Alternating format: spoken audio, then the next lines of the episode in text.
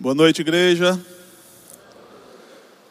É um prazer, uma honra para mim estar aqui, mais uma vez, diante do povo de Deus.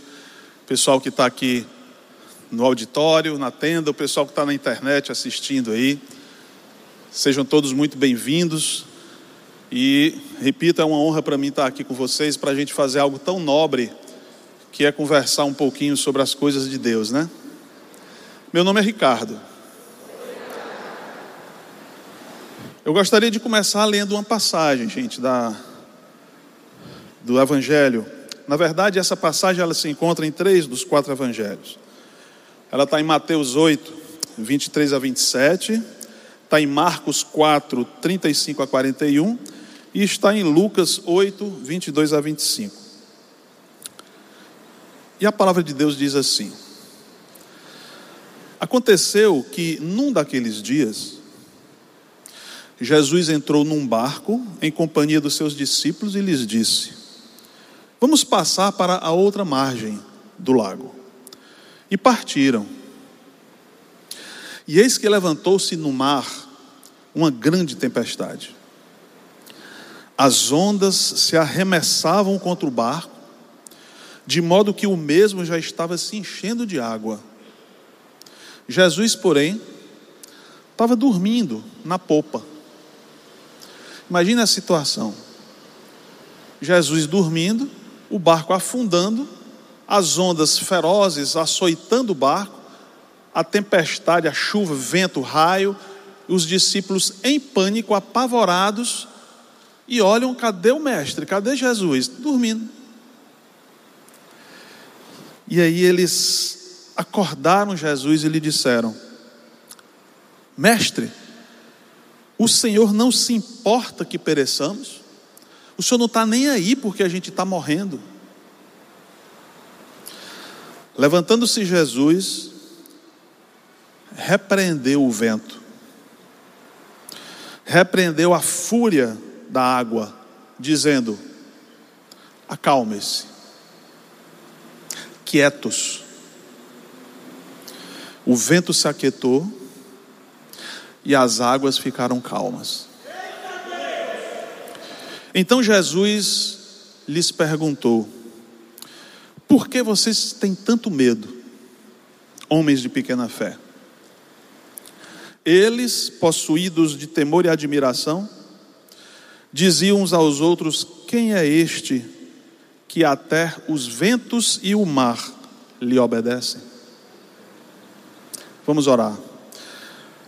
Pai de amor, nós estamos neste domingo aqui na tua presença, agradecendo a oportunidade que o Senhor nos dá de estarmos juntos, louvando e adorando o teu nome, e termos também essa chance maravilhosa de podermos conversar sobre as coisas pertencentes ao teu reino, Pai. Abençoa o tempo de hoje, que o teu Espírito Santo faça a obra que tem para fazer, independente dos homens, Pai. Nós te oramos e agradecemos em nome de Jesus. Amém.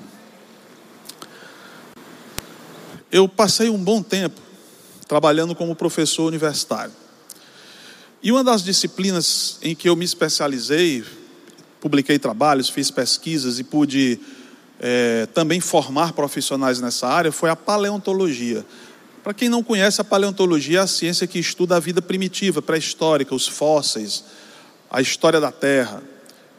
E numa das expedições que a gente fazia para treinar jovens paleontólogos, porque o paleontólogo ele precisa de treinamento prático no campo, né? Onde estão os fósseis, onde estão os achados, e ele tem que ter um olho clínico. Isso precisa ser ensinado e treinado, praticado. E numa dessas viagens nossas, eu estava com um grupo de estudantes universitários e tinha mais ou menos assim uns, uns dez estudantes, e já era entardecer, estava começando a escurecer, e eu estava ajeitando umas coisas na mochila, e três deles estavam conversando perto de mim, então eu pude escutar a conversa. E eles estavam falando sobre um assunto que me interessa muito: o que é verdade. E lá na ocasião eu estava é, escutando, e um deles disse assim: verdade não existe. A verdade é relativa.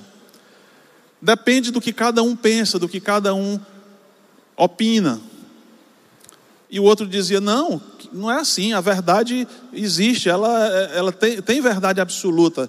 E tinha o, terceiro lá que estava na linha de fogo, né? na linha de tiro, tentando se decidir de que lado ficava. Ouvindo aquela história, eu fui lá e perguntei se eu podia me meter na conversa. Eles disseram: claro, professor, entra aí, fala e tal.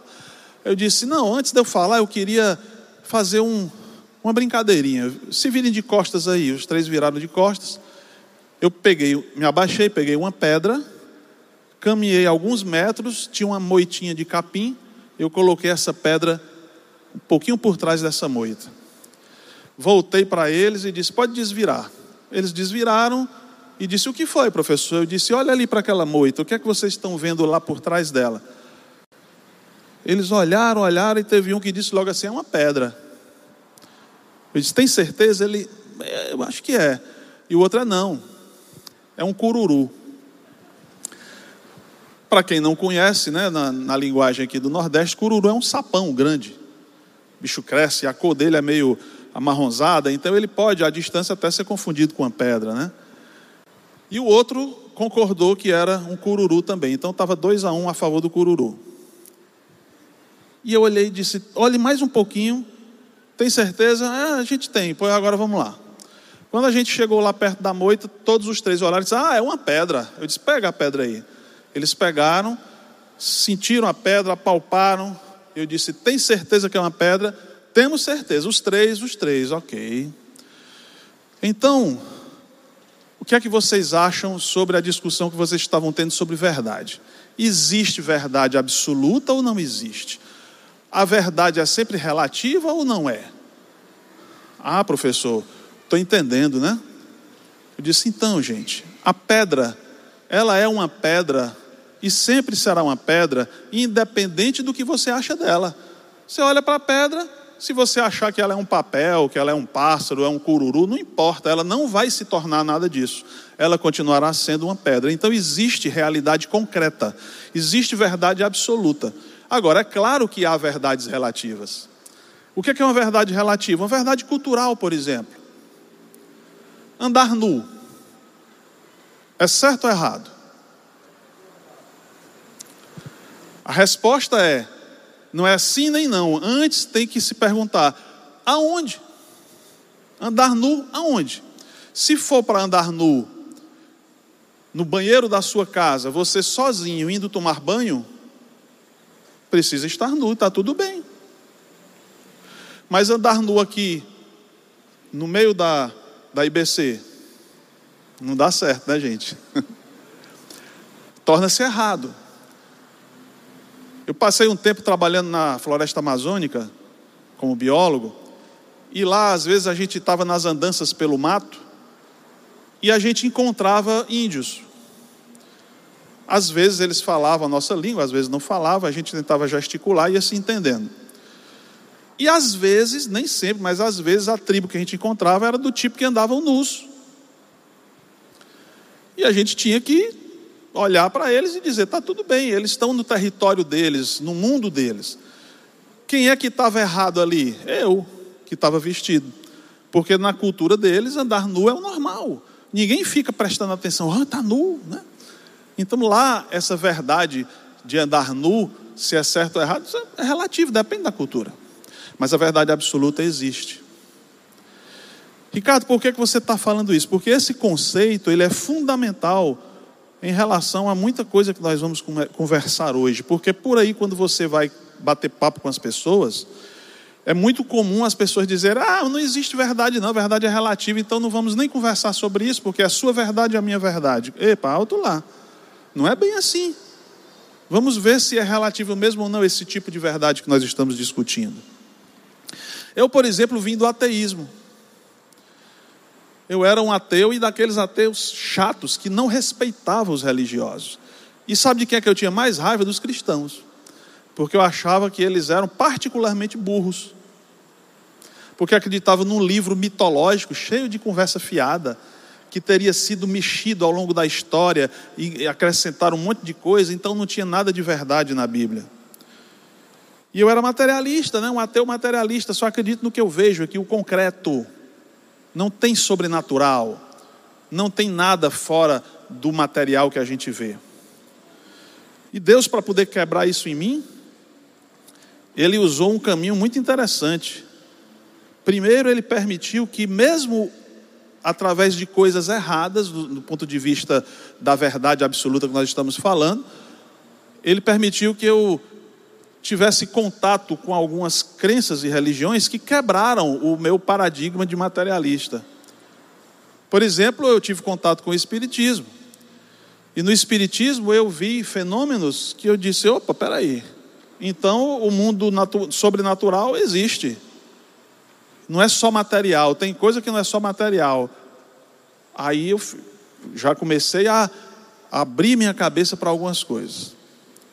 Ok, enquanto eu estive lá no Espiritismo, eu fui descobrindo que uh, esse princípio do sobrenatural estava correto, existe, né? O mundo sobrenatural, porém, as explicações para isso que o Espiritismo dava, eu fui descobrindo que estavam equivocadas. Mas eu passei um bom tempo lá. Depois eu fui para o esoterismo, que é um tipo de espiritismo que, que não acredita em Deus, não precisa da figura de Deus. E aí eu digo, esse é mais interessante, porque parece com o meu ateísmo, né? Mas também muito místico. E no final das contas, Deus, na sua misericórdia, Ele foi me tirando de tudo isso. Eu tive o despertamento que eu precisava passando por ali e acabei, é, com a permissão de Deus, conhecendo o autêntico Evangelho de Cristo. Ou Deus existe, gente, ou ele não existe. Se a gente for falar sobre Deus, pensando em verdade, não pode ser relativa. Se Deus existir, então ele existe pronto. E se ele não existir, ele não existe pronto. Não tem relativismo nisso aí. Ou é uma coisa ou é outra. Nós podemos até não saber qual é a verdade, mas que existe uma verdade, existe. Se Deus não existir, não preciso me preocupar com nada, né? Vai se acabar tudo mesmo, vira pó, vira comida de verme quando morre, e enquanto estiver vivo eu tenho que aproveitar. Então não preciso de código moral, não preciso de referências éticas, porque eu posso fazer o que eu quiser e bem entender. O que é que vai acontecer comigo se eu fizer besteira? Eu que respondo pela responsabilidade e pronto. Não tem Deus, né? Ou a Bíblia diz a verdade, ou ela é uma fraude. Ou Jesus era quem ele disse que era, ou Jesus era um mentiroso, ou doido. Tem que haver uma verdade absoluta sobre essas coisas. E quando a gente pensa sobre verdade absoluta nesse campo da espiritualidade, da religião, a gente se faz uma pergunta, né? Se existe uma verdade absoluta, qual é? Era a pergunta que eu fazia quando eu estava na minha transição do ateísmo para a fé. Qual é a verdade absoluta? Como a gente sabe qual é a verdade, porque tem várias versões dela, né? E aí a gente estudando as religiões, eu fiz muito isso, né? A gente vê a presença em todas elas de elementos de inventividade, de, de criatividade humana, muito fértil a mente humana, criando coisas e acrescentando dentro das crenças. Aí cria-se uma salada, né? tem até interesse político e ideológico dentro das crenças.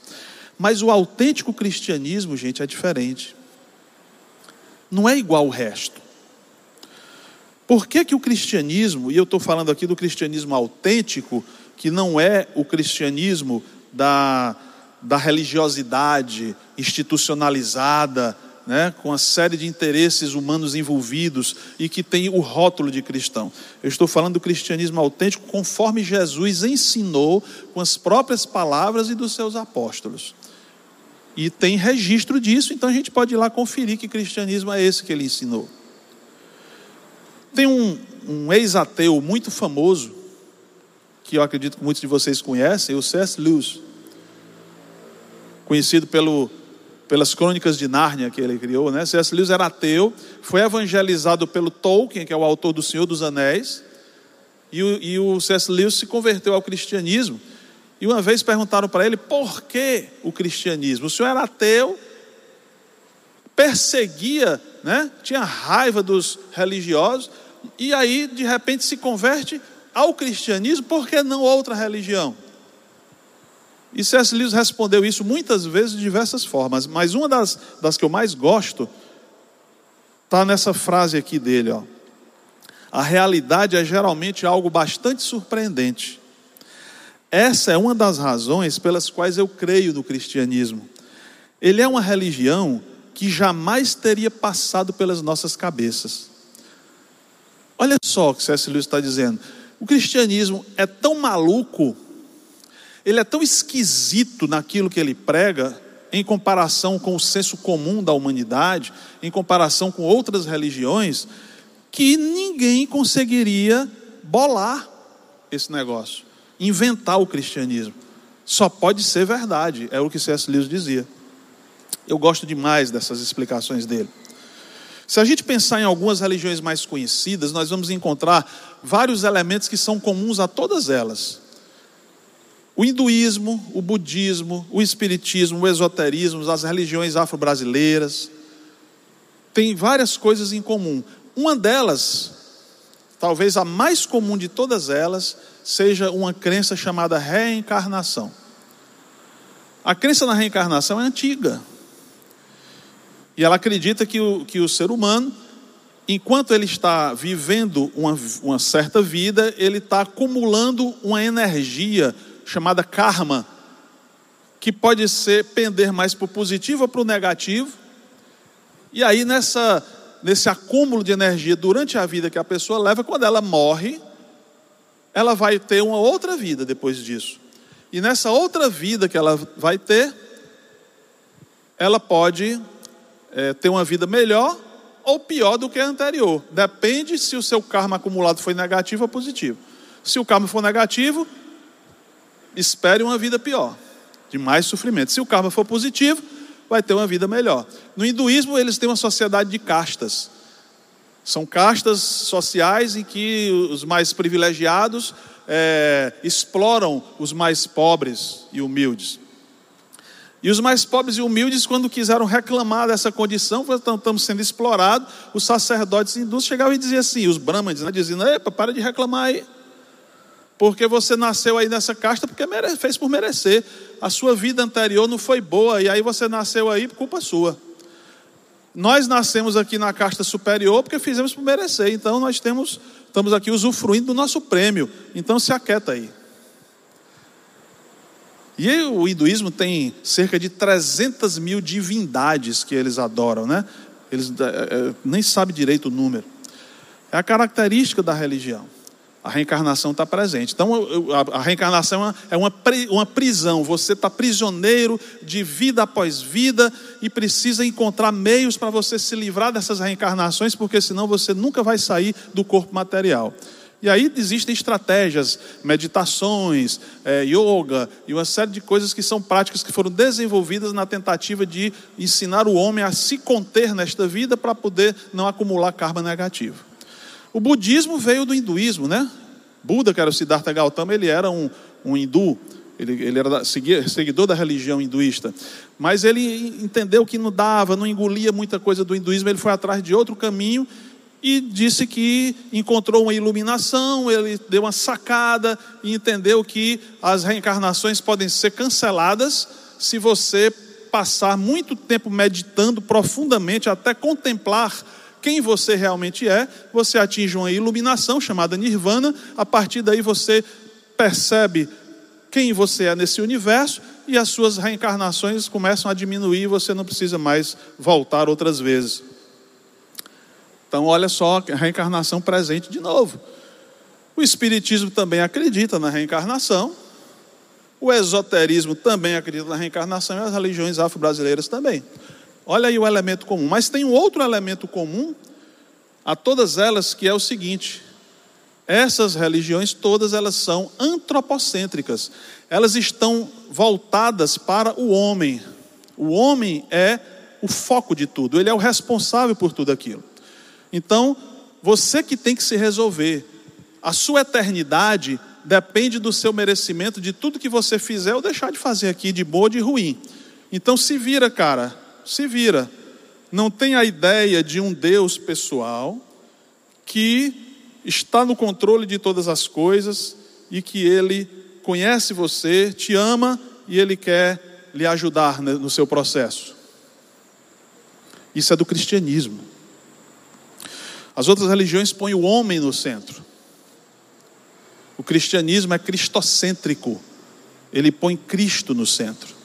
E o homem é incapaz de sozinho vencer os problemas que ele tem desde as origens até hoje.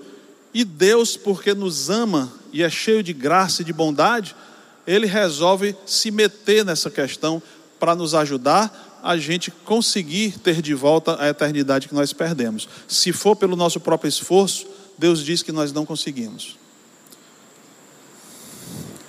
Não tem jeito, pessoal. O cristianismo é único. Único. Essa série aqui da IBC é sobre evangelismo. Nós estamos hoje no terceiro domingo falando sobre semear a semente da palavra de Deus sendo lançada para que frutifique, né? Brote e frutifique na vida das pessoas. Isso é evangelismo. Essa série sobre evangelismo que nós estamos fazendo respinga hoje no nosso tema. Porque nós podemos evangelizar as pessoas de várias formas, como eu fui evangelizado. Você pode contar a história da sua vida, você pode falar de partes da Bíblia e assim por diante. Mas não importa quem você vai evangelizar, nem que estratégia você vai usar. Tanto faz, mas é preciso ter uma coisa: você precisa ter conhecimento do plano de Deus para você apresentar para as pessoas. Eu não conhecia. Alguém mostrou para mim. E hoje eu reproduzo isso. Mostro para outras pessoas. Jesus disse isso, né? Vai, vai pelo mundo e prega esse evangelho a toda criatura. Pregaram para mim, eu prego para os outros. Quando você vai pregar, se você não tiver o conhecimento do que a Bíblia diz, da revelação de Deus a respeito do plano que ele tem para a humanidade, você vai pregar o quê? Achismo sua opinião, o evangelho que você inventou. Então a gente precisa conhecer. E aí eu tenho um desafio para você.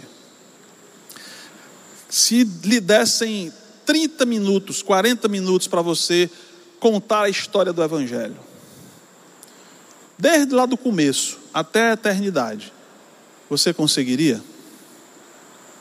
Claro, estou falando resumidamente, né? Mas seria possível? E eu queria tentar isso hoje. Fazer isso com vocês. Vamos dar uma passeada na Bíblia para construir o que, que foi e é o plano de Deus na nossa vida. Vocês topam a gente tentar? Vamos começar lá atrás, tá? No começo de tudo. A Bíblia diz que no princípio tinha o quê? Deus. Só Deus. Não existia o universo ainda. Não tinha terra, não tinha nada. Era só Deus. Ricardo, como era isso? Não sei. Nem quero saber, não interessa. Quer saber, até quero, né? mas não vou saber. Então, não tem como a gente conceber como era antes só Deus sem existir o universo, porque o que a gente conhece é o universo que ele fez. E Deus criou os anjos, que são criaturas auxiliares para trabalhar a criação dele. Dentre esses anjos tinha um chamado Lúcifer, que dizem que era um querubim, um dos anjos mais elevados, muito bonito, muito poderoso. E a Bíblia conta que esse anjo, nós temos a descrição disso em Isaías 14, em Ezequiel 28, Apocalipse 12, né? Diz que esse anjo, ele pecou. O que foi o pecado de Lúcifer? ele olhou para Deus, na sua ignorância de criatura, porque ele não podia ter a mente de Deus, ele nem entendia o próprio Criador, o que Deus era. E olhando para Deus ali, que se manifestava para os anjos de uma forma visível, porque Deus não tem corpo nem nada, mas ele se manifesta como ele quer. Lúcifer olhava e dizia: Rapaz, eu consigo derrotar esse cara aí, ó. Mesmo sabendo que ele é o Criador. E ele invejou a posição de Deus. Esse foi o pecado de Lúcifer. Ele quis ser Deus no lugar de Deus. Queria tirar Deus do lugar dele e se sentar no trono de governar a criação. E evidentemente que Deus não permitiu isso. Aí Lúcifer passa uma cantada numa parte dos anjos, acreditamos que tenha sido um terço dos anjos. Eles caem na conversa de Lúcifer, tentam derrotar os demais anjos, perdem a batalha e Deus expulsa eles dos céus. E aí Lúcifer se torna Satanás, né? O nome Lúcifer, estrela da manhã, vira Satanás, que é o adversário. O cara do contra, que quer fazer confusão. Nesse ínterim, Deus cria o universo, os céus e a terra. E na terra ele cria a natureza, plantas, animais, todos os seres vivos. E entre os seres vivos ele cria o homem. Mas o homem ele cria de uma maneira diferente de todos os outros seres. Todos os outros seres vivos, eles são robôs. Eles não têm escolha. Uma flor não pode decidir quando ela vai desabrochar. Está programado no DNA dela naquele período do ano, naquele clima, naquela, naquele tipo de ambiente, ela vai desabrochar. Ela não pode dizer, hoje eu não estou afim, não, vou ficar fechada, vou abrir só semana que vem, ou, ou só daqui a seis meses. Não adianta, está programado. Os animais também, eles seguem o instinto, a programação genética deles. Até para o sexo, os animais não podem escolher quando eles querem fazer sexo, e nem fazer sexo porque eles gostam nem mesmo os mamíferos, que são o grupo de animais ao qual nós pertencemos, né? nós somos mamíferos. Os mamíferos não podem fazer isso. Olha, cachorro, por exemplo. Quando é que cachorro faz sexo? Quando está afim? Quando estão apaixonados?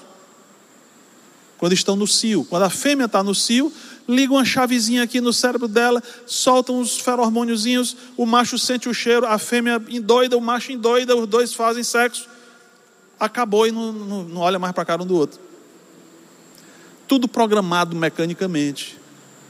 Mas quando Deus fez o homem, ele disse: Este é diferente. Eu não quero um robô. Eu não quero um fantoche, um marionete, alguém que só funciona porque foi programado para funcionar assim, porque não tem opção. Eu quero esta criatura para eu amar, para me relacionar com essa criatura. E para essa criatura se relacionar comigo e me amar também, mas se ela quiser. Porque se Deus fizesse o homem programado como um animal, para só fazer aquilo que o DNA dele manda, o amor do homem para Deus seria parte do programa. E que relacionamento é esse? Está se relacionando porque eu programei assim e não porque ele quer. Deus queria voluntariedade no relacionamento. Então ele deu ao homem uma coisa que o resto dos seres vivos não tem liberdade de escolha. Inclusive para escolher virar as costas para Deus. Gente, vocês já pensaram que o amor, ele obrigatoriamente tem que ter liberdade? Eu amo minha esposa. E porque eu a amo, eu preciso dar a ela a liberdade de ela, inclusive, me deixar se quiser. Ir embora dizer: Não quero mais saber de você. É claro que eu detestaria esse tipo de coisa, mas eu preciso correr o risco. Eu tenho que dar ela essa liberdade, porque se eu aprisioná-la de alguma forma, seja trancando ela num quarto, para não ter perigo de ela me deixar, ou seja, é, impedindo que ela me deixe por outras razões, por exemplo, eu crio nela uma dependência financeira e digo assim: ela nunca vai me deixar, senão ela vai passar fome.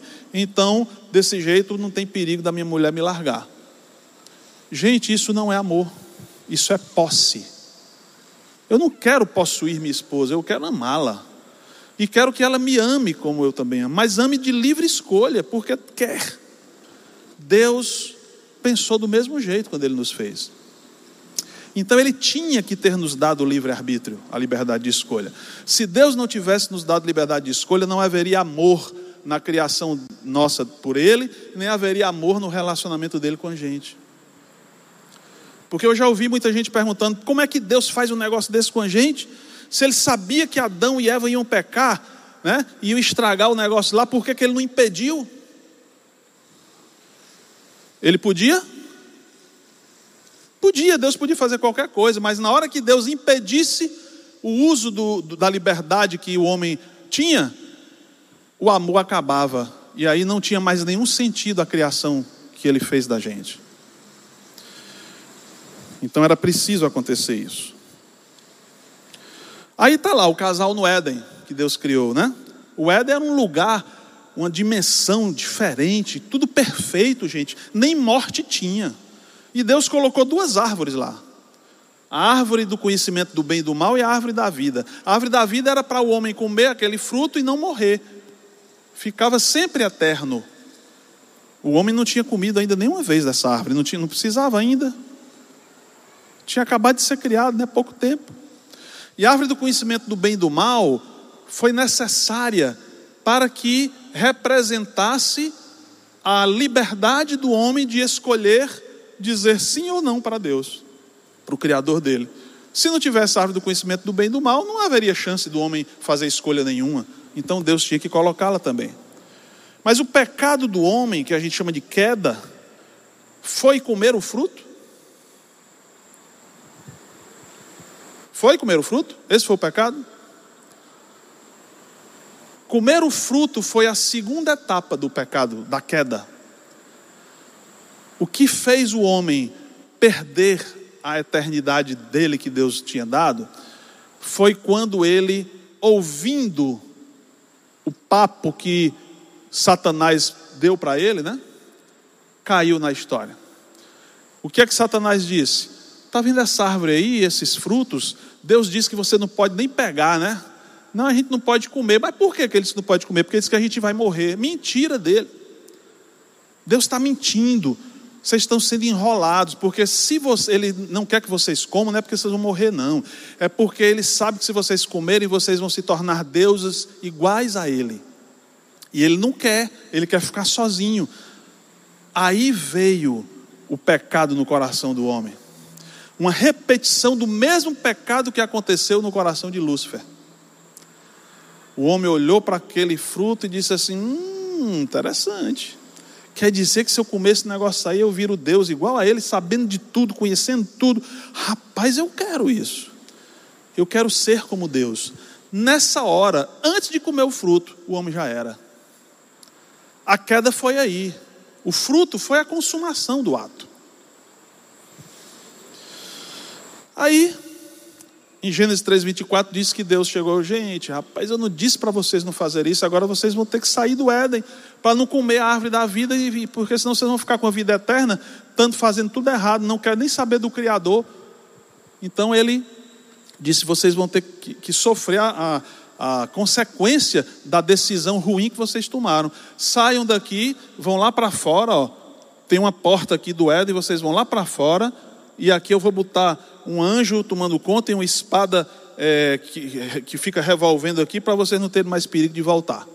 Vão lá para fora. Lá fora é o planeta Terra, aonde o diabo, Satanás, e os seus anjos caídos reinam e dominam por um tempo. Por um tempo. E por isso lá fora está tudo estragado. Vocês vão viver em aflição vocês vão ter que penar para conseguir sustento, para comer. A mulher vai sofrer para ter filho.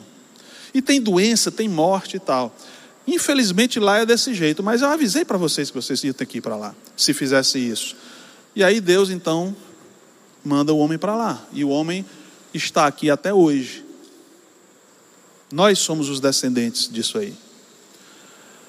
Ah, Ricardo, puxa vida, mas Deus foi muito duro, né? Cadê o amor dele? Deus foi duro coisa nenhuma.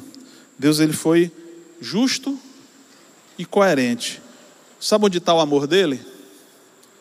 Em Gênesis capítulo 3, versículo 15, chamado protótipo do evangelho.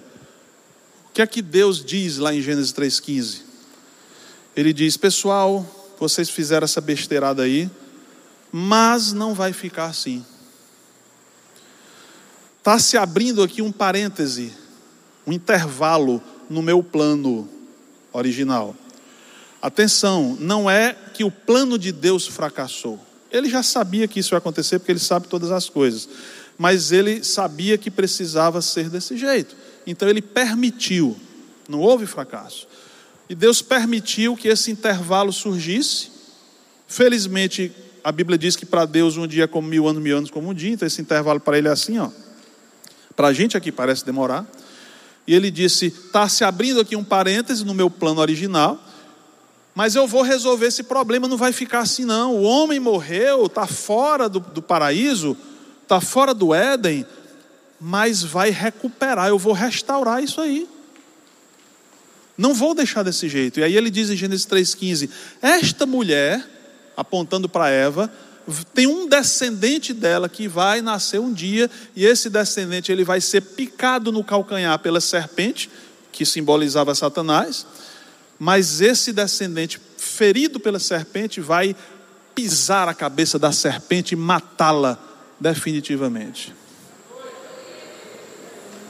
Gente, essa foi a primeira profecia chamada messiânica, onde Deus avisou que ele viria ao mundo como homem. E ele venceria a serpente, porque se fosse um homem comum, apenas uma pessoa boa, um líder religioso, não conseguiria.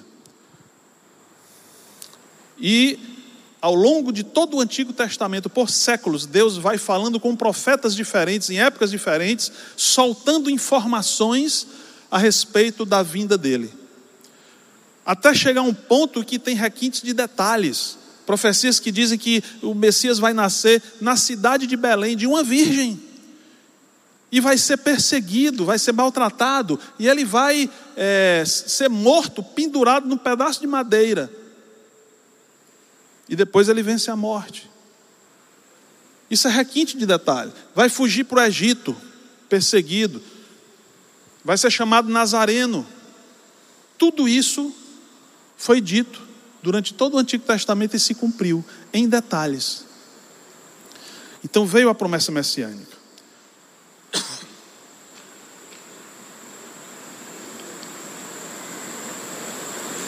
Aí os descendentes de Adão e Eva já fora do Éden, se espalharam pelo mundo. O mundo naquele tempo era pequenininho, porque a humanidade estava se formando, né? E quase todos se distanciaram do Criador, esqueceram. Deus ficou provavelmente silencioso. E eles foram se degenerando, criando religiões com falsos deuses, fabricando deuses que eram lembretes do Deus verdadeiro original, corruptelas dele e houve depravação, paganismo, politeísmo, etc. Chegou uma época em que o negócio estava tão ruim, mesmo a humanidade ainda sendo pequena, que Deus olha e diz assim: vou acabar com esse negócio aí. Está terrível demais, eu vou eliminar esse pessoal, vou pegar uma família e vou recomeçar a civilização. E aí ele pega Noé, que era o cara que na época era íntegro, né, diante de Deus, e ele salva a família de Noé no dilúvio, na arca, que Noé construiu sob a orientação dele. Isso é em Gênesis 6. Quando chega em Gênesis 10, que o dilúvio já terminou, Noé desceu, saiu da arca com a família e tal, e começa uma nova humanidade.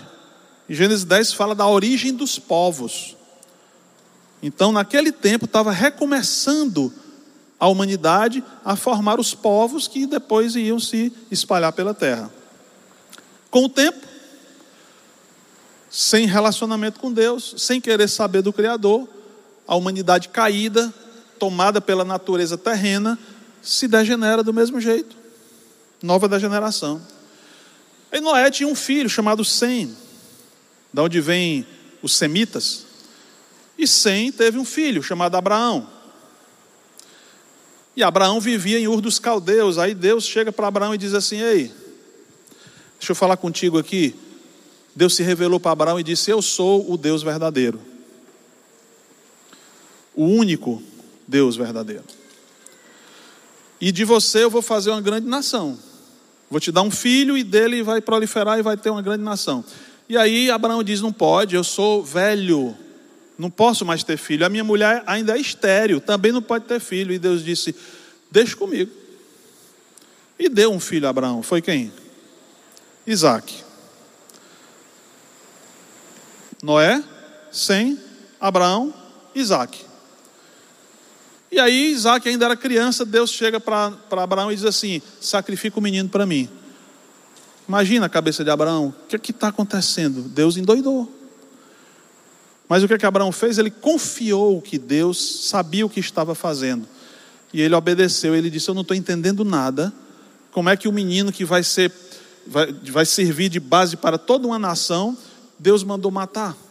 Mas deve ter uma explicação. Eu vou fechar os olhos e vou obedecer, confiar em Deus. Na hora do sacrifício, Deus chega e diz: Não, não é para matar o menino, não, cara. Está aqui o cordeiro, sacrifica o cordeiro. Aí muitas pessoas dizem que Deus estava testando, provando a fé de Abraão. Ridículo. Onde já se viu um Deus, o Deus que nós cremos, o Deus da Bíblia, que sabe todas as coisas antes sequer da gente pensar, ele precisar nos testar para ver se a nossa fé está é, é, tá certa ou não está, se nós temos fé ou se não temos, ele já sabe, ele não tem que testar nada não. O que Deus fez com Abraão não foi testar fé, foi ensinar fé. Ele precisava de um homem de fé que fizesse é, muitas coisas que estavam programadas para ele no reino de Deus. E para construir fé tinha que aprender, ele estava ensinando fé a Abraão. E Abraão aprendeu, tanto que é considerado o pai da fé. Aí Isaac, filho de Abraão, tem Jacó. E Jacó tem vários filhos, entre eles José. Aquele José que vocês já conhecem, o José do Egito, né? Que adolescente foi vendido pelos irmãos, que coisa terrível, como escravo. E ele vai preso num determinado momento da vida dele, jogado no calabouço. E lá nessa prisão, que Deus estava participando do processo, porque a Bíblia diz: e, Josué, e José foi lançado no calabouço e o Senhor era com José. E ali José está lá, talvez sem entender muita coisa, mas dá ele um dom de interpretação de sonhos. O faraó precisa interpretar uns sonhos que ele está tendo. Os adivinhos do faraó eram um bando de bocó, não sabiam interpretar nada, e chamam José. José é tirado da prisão, vai lá no faraó, interpreta o sonho que o faraó teve e salva o Egito de uma desgraça. O faraó se torna agradecido pelo que José fez, torna ele príncipe e ele fica sendo o, governador do Egito, segundo no comando depois de Faraó. A família de José, Jacó e companhia, passando fome, chega no Egito, José acolhe eles, ali eles ficam, prosperam, se multiplicam, casam com egípcios também, então daqui a pouco tem um povo lá chamado hebreu. E esse povo se espalha, começa a crescer demais, morre o faraó, morre José, passa um bocado de tempo, o pessoal se esquece daquela história e que agora estão olhando, esse povo hebreu está crescendo muito aqui, já faz não sei quantos séculos e tal, estão virando um perigo para a gente. O que é que resolve fazer? Vamos escravizar. Tornar esse pessoal escravo. E não pode deixar eles se multiplicarem muito, não. Começa a nascer os meninos, vocês vão logo matando. Deu ordem lá para os soldados. Nessa história de matar as crianças, a mãe de um delas, que era Moisés, nasce Moisés, eu não vou deixar matar o meu filho, bota o filho num, num cestinho, bota no rio, o rio, a correnteza leva, vai parar no palácio do faraó, a filha do faraó cria o menino como filho dela, então Moisés foi criado como um neto do faraó. E aí está tudo jóia na vida de Moisés, criado no palácio, né, naquela cultura egípcia e tudo mais. Ele sabia que era hebreu, mas ele não entendia muito bem que o Deus dos hebreus. O próprio povo hebreu já, tá, era, já era pagão, já era envolvido com idolatria, adorava deuses egípcios. Era uma confusão.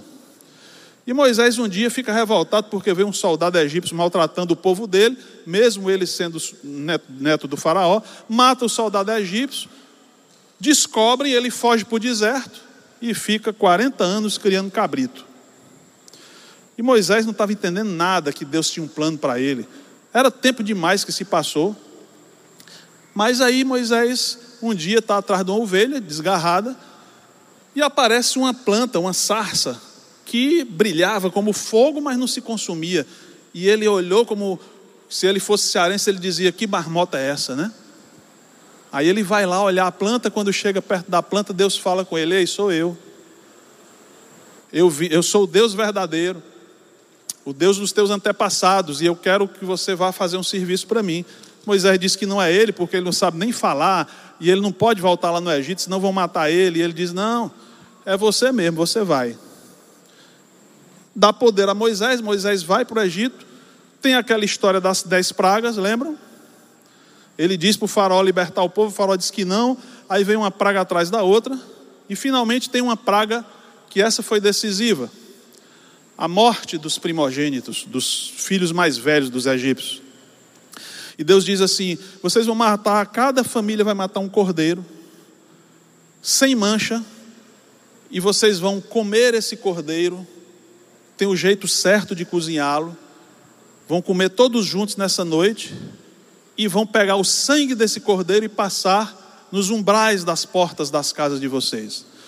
E quando o anjo da morte passar para matar os filhos dos egípcios, quando ele passar pelas casas de vocês, aonde tiver o sangue do cordeiro nos umbrais da porta, o anjo passa direto e não haverá morte. E o nome disso foi Páscoa, que quer dizer passar por cima, o anjo passando por cima dessas casas. E isso já era o prenúncio do que um dia iria acontecer, porque Jesus, quando veio, ele disse: Eu sou o cordeiro de Deus que tira o pecado do mundo. E o sangue do que Jesus derramou na cruz por nós foi simbolizado pelo sangue que lá atrás Deus mandou tirar do cordeiro e aspergir nas portas para livrar as pessoas da morte. Que coisa linda, não é? Deus projetando tudo. Lindo demais. E aí, gente, o farol liberta o povo, o povo atravessa o mar. Vocês conhecem essa história, já virou até filme. E aí, do outro lado, eles estão lá já libertos do exército do faraó, vão atravessar o deserto, começa a reclamar de Deus que estão tá, com fome, está faltando comida. Um povo pagão, idólatra, sem fé nenhuma. E Deus precisava ensinar fé para eles, como ensinou para os outros, como ensinou para Abraão. Eles têm que aprender a confiar, porque eles não confiam em mim. Como foi que Deus fez? Deu maná umas, umas coisinhas esquisitas, parece raspagem, que eles colhiam, comiam, tinham gosto de pão de mel e não podia guardar para outro dia porque ficava podre, dava bicho. Por que, que Deus não deu carroças e mais carroças de lagosta, peru para o povo que ele amava? Deu esse negocinho que não podia nem guardar, porque o povo precisava aprender a confiar em Deus, a depender dele, saber que no outro dia poderia ter comida para eles, mas que era Deus que ia providenciar. Porque se dependesse deles, eles iam guardar, encher as dispensas, porque não confiavam em Deus, que Deus ia providenciar. Estava ensinando fé.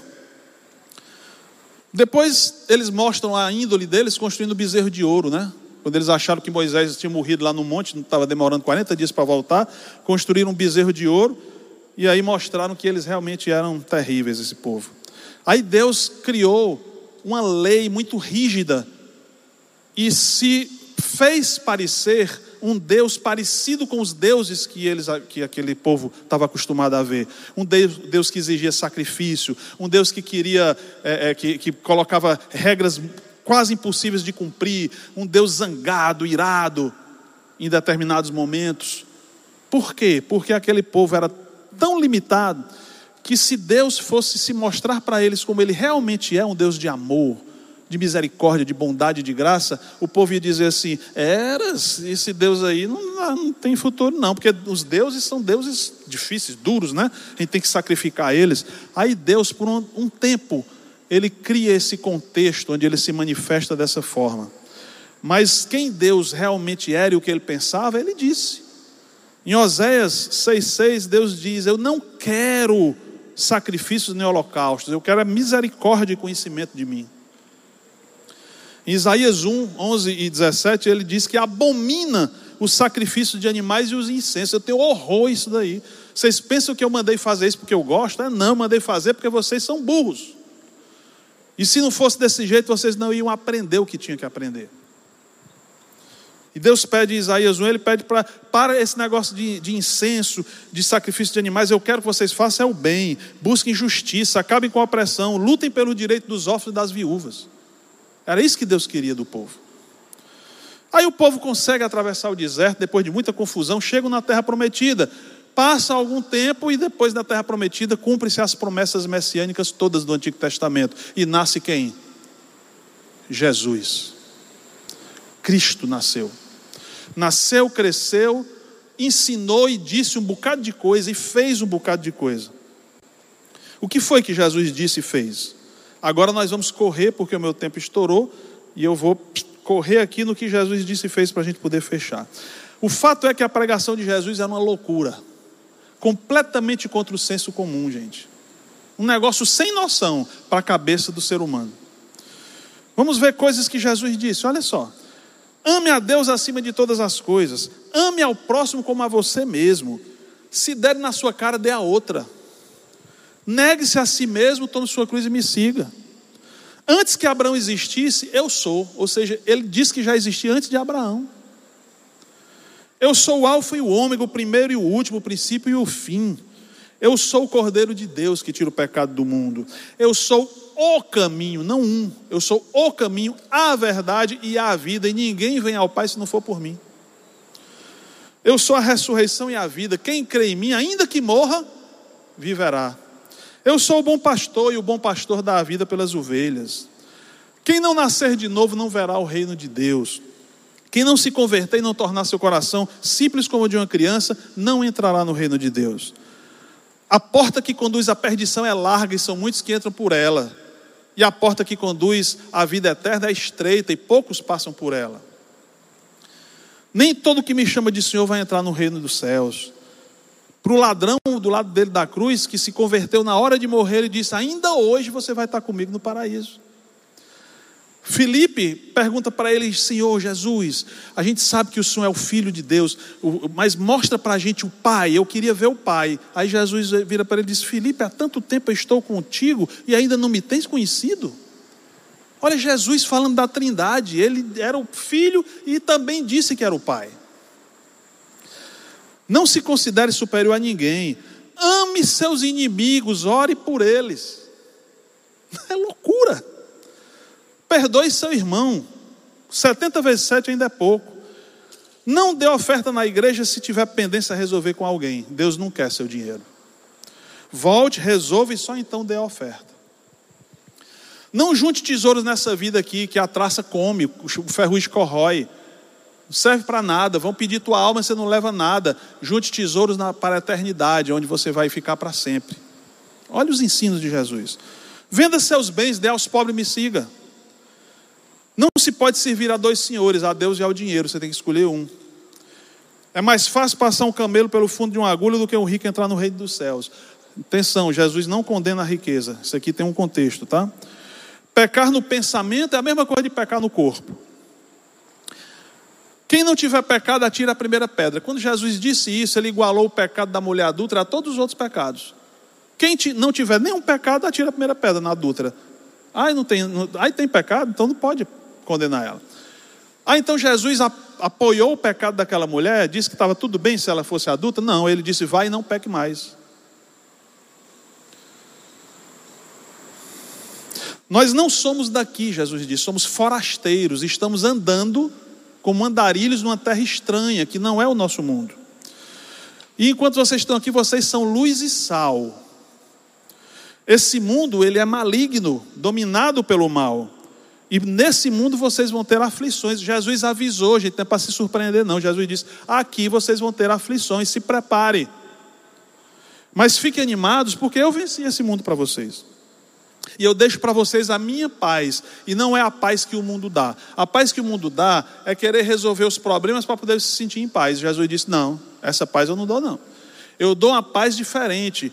No meio das aflições, dos problemas e das tribulações, você tem paz é diferente. Não fique ansioso por coisa nenhuma na vida, Jesus disse. Venham a mim os que estão cansados e sobrecarregados, e eu vos aliviarei.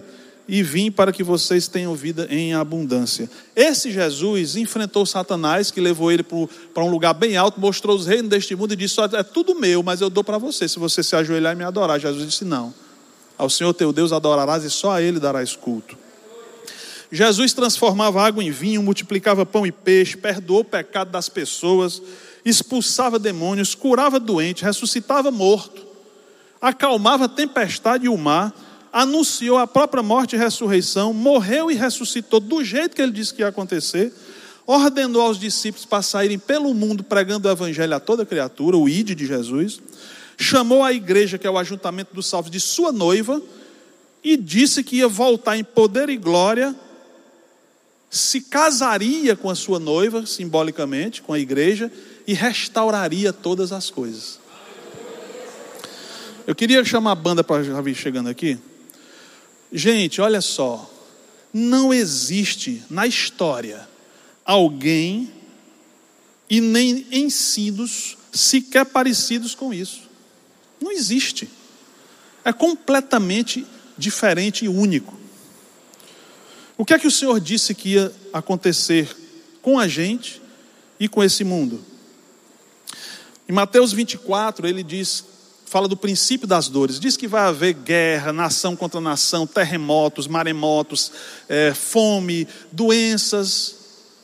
Diz que vai acontecer tudo isso, mas que a gente não se apavorasse, porque ele diz que ainda não era o fim, era só o princípio das dores e que a maldade ia se espalhar, o amor ia se esfriar de quase todos. E ele disse que chegaria, nós seríamos perseguidos, duramente perseguidos, mas que ia chegar um momento em que o evangelho seria pregado a todas as pessoas. E então viria o fim. E aí ele promete, em Lucas 20, por exemplo, o resgate daqueles que escolherem estar com o Criador, que usaram o seu a sua liberdade de escolha novamente para dizer: agora eu quero. Lá atrás Adão não quis, mas agora eu quero estar com o Criador. E quem decidir isso, Jesus dá de graça a vida eterna. De graça. Se a pessoa apenas quiser. Porque ele respeita a liberdade de escolha. Se a pessoa disser não quero, Deus diz ok.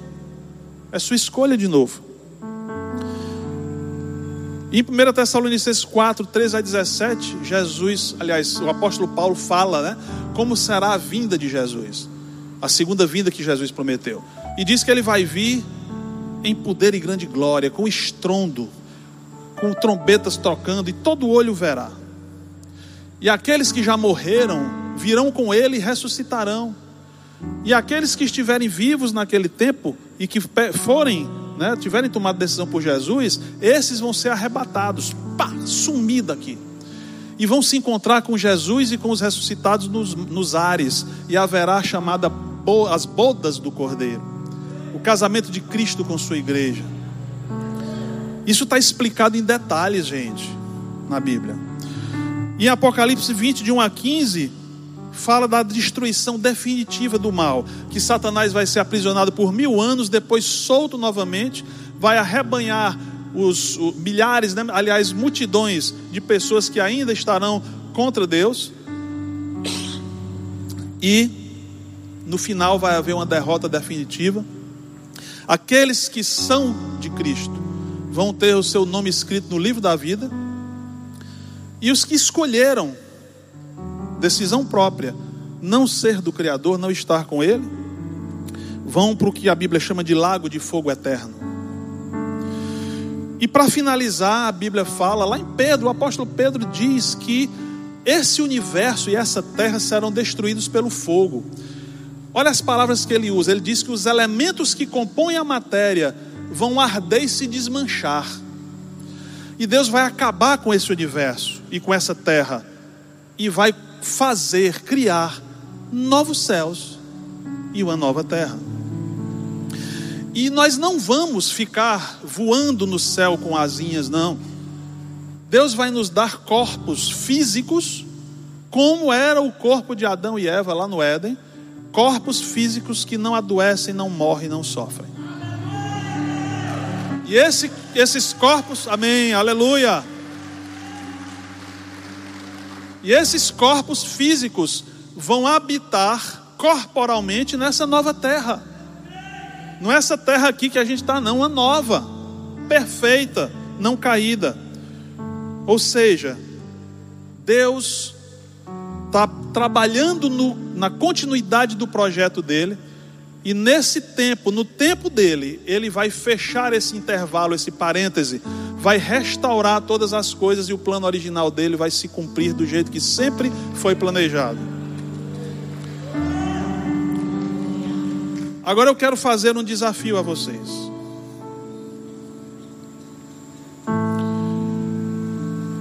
Gente, ou este homem, Jesus Cristo, era e é o Filho de Deus e o próprio Deus, como ele disse que era, ou ele foi um louco, ou algo pior. Nós podemos até contra-argumentar, podemos chamar ele de maluco, cuspir nele e matá-lo, como já fizeram.